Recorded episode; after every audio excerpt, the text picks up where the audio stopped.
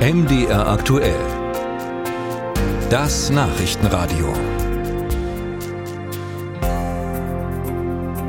Die Weltklimakonferenz in Dubai geht auf die Zielgerade. Am Dienstag soll sie planmäßig zu Ende gehen, doch es kann ja gut sein, dass es eine Verlängerung braucht, um eine gemeinsame Position zu formulieren.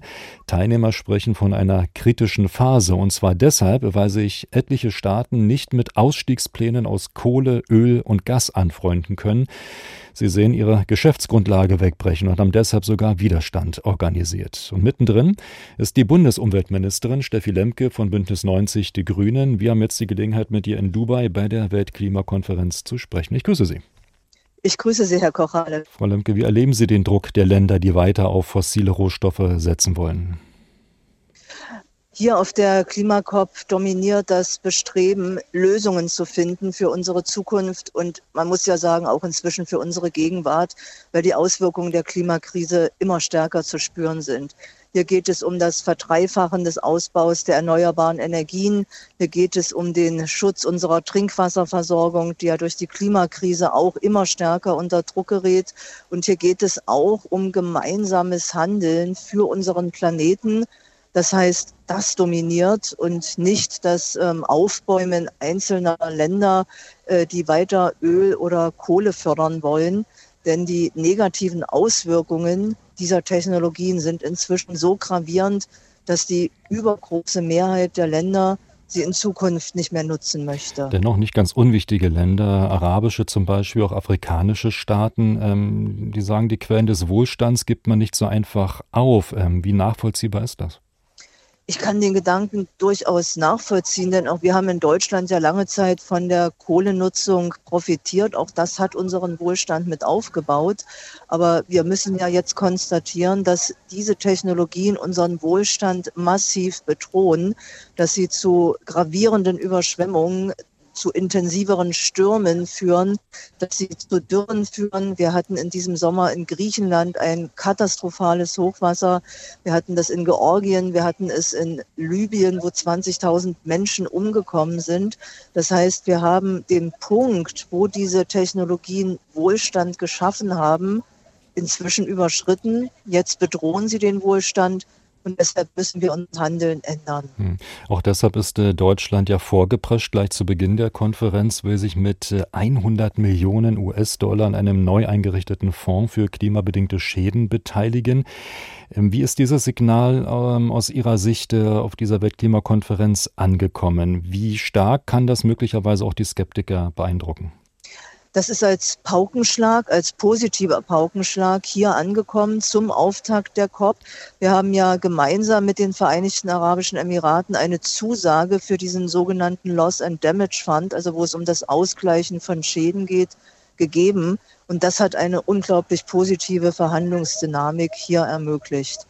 Und äh, wenn Sie hier, das passiert ja in Deutschland nicht so oft, aber wenn Sie hier Vertreter der Inselstaaten treffen, also von den Fidschi-Inseln oder von den kleinen Pazifikstaaten, die jetzt im Moment bereits ganz konkret vom gestiegenen Meeresspiegelanstieg betroffen sind, dann hat man einen, andere, einen anderen ähm, Willen, die Klimakrise in den Griff zu bekommen, als äh, dort, wo wir in Deutschland ja nach wie vor viel weniger betroffen sind von den Auswirkungen die wir selber verursacht haben. Hm. Die wirken sich ja am anderen Ende des Planeten viel stärker aus. Und ich habe heute einen Vertreter der Jugenddelegation getroffen äh, von den Pazifikinseln, äh, der sehr, sehr emotional davon berichtete, dass bei ihnen die Trinkwasserversorgung tangiert ist, weil durch den steigenden Meeresspiegel die Trinkwasserbrunnen versalzen und äh, dort nicht mehr vernünftig Trinkwasser gefördert wird. Das sind schon sehr, sehr eindringliche Gespräche, die ich auch von hier mitnehme. Dennoch, was hat dieses Signal konkret ausgelöst? Hat es ähm, weitere Bereitschaften gegeben, ähm, weitere Zahlungen, die jetzt ähm, angekündigt sind?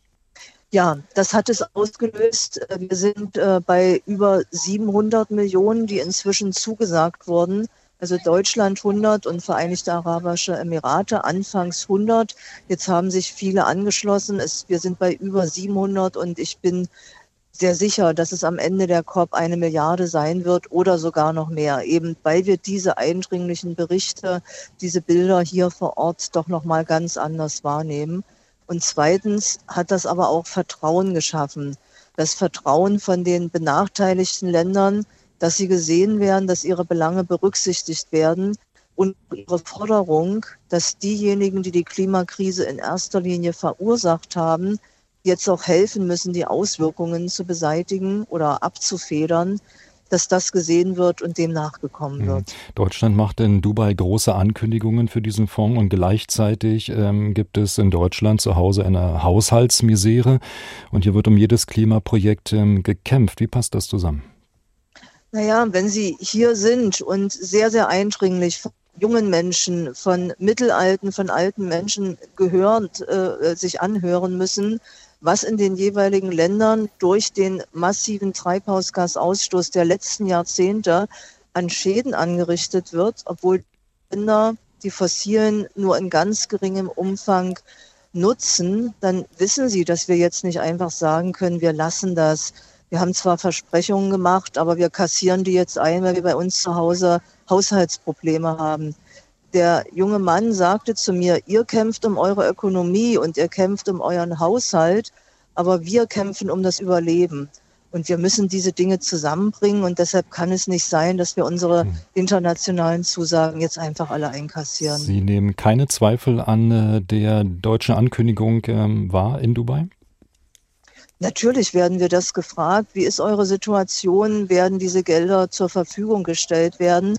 Der Bundeskanzler hat selber, als er hier vor knapp zwei Wochen auf der Klimakop gewesen ist, gesagt, Deutschland steht zu den Finanzierungszusagen, die wir gemacht haben. Die Klimafinanzierung und auch die Biodiversitätsfinanzierung. Wir haben uns dazu in völkerrechtlichen Abkommen verpflichtet und das werden wir auch umsetzen. Und dennoch werden wir im Moment in Deutschland, da haben Sie recht, das haben Sie richtig beschrieben, um sehr, sehr viele Maßnahmen ringen, ganz genau hinschauen, wo können wir sparen, was ist unter solchen Bedingungen eventuell doch verzichtbar.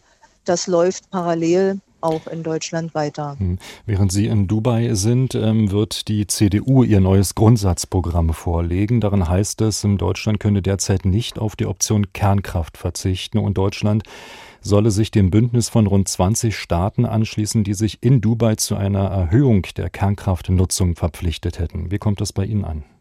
Bei mir kommt das ähm, wie eine äh, raus aus den Kartoffeln, rein in die Kartoffeln Aussage einer eigentlich staatstragenden Partei an, weil ja die CDU den Atomausstieg beschlossen hat und gerade der bayerische Ministerpräsident Söder äh, gar nicht schnell genug die Atomkraftwerke abschalten konnte nach der Reaktorkatastrophe in Fukushima. Ähm, das muss die CDU aber mit sich ausmachen. Wir stehen dafür, dass wir einen klaren Kurs in der Energieversorgung fahren und keinen Zickzackkurs dass wir energisch die erneuerbaren Energien ausbauen, die Energieeffizienz steigern und damit Energieversorgung sichern, statt auf eine Technologie zu setzen, die erst in 20, 30 Jahren vielleicht ein neues Atomkraftwerk hervorgebracht hätte.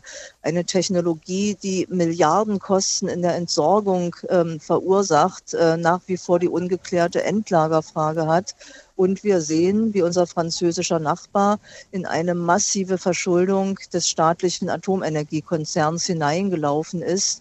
All diese Probleme können wir vermeiden und sollten wir vermeiden. Auch wenn sich in Dubai ein solches Bündnis gerade deswegen jetzt formiert, ähm, das äh, muss nicht zu einem neuen Nachdenken führen?